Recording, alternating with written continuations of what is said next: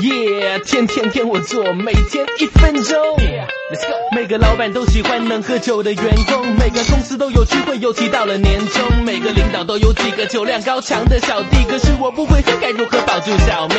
哦，今天开了车，这杯酒我不能喝。打电话叫代驾，或者明天。Oh my god，这套路已经过了时，让我来教你几个更实用的招式。饭前多设几个闹钟，让我手机不停响。有人要灌我酒，就假装通话不停讲。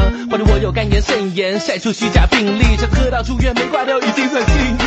如果这些都不奏效，那你就这么说：我不能喝，因为家里有个智障的表哥，他小的时候偷喝酒，结果酒精中了毒，把脑子烧了，到现在都不能下床走路。The point is，编个超级狠的故事，反正造成我心理阴影，一喝酒就尿裤子。总之，如果你不能喝呢，平时也要低调，在公司做个隐形人，这样就没有陪酒的需要。有时难得上了酒桌，我第一句话都会说：服务员，来上碗米饭。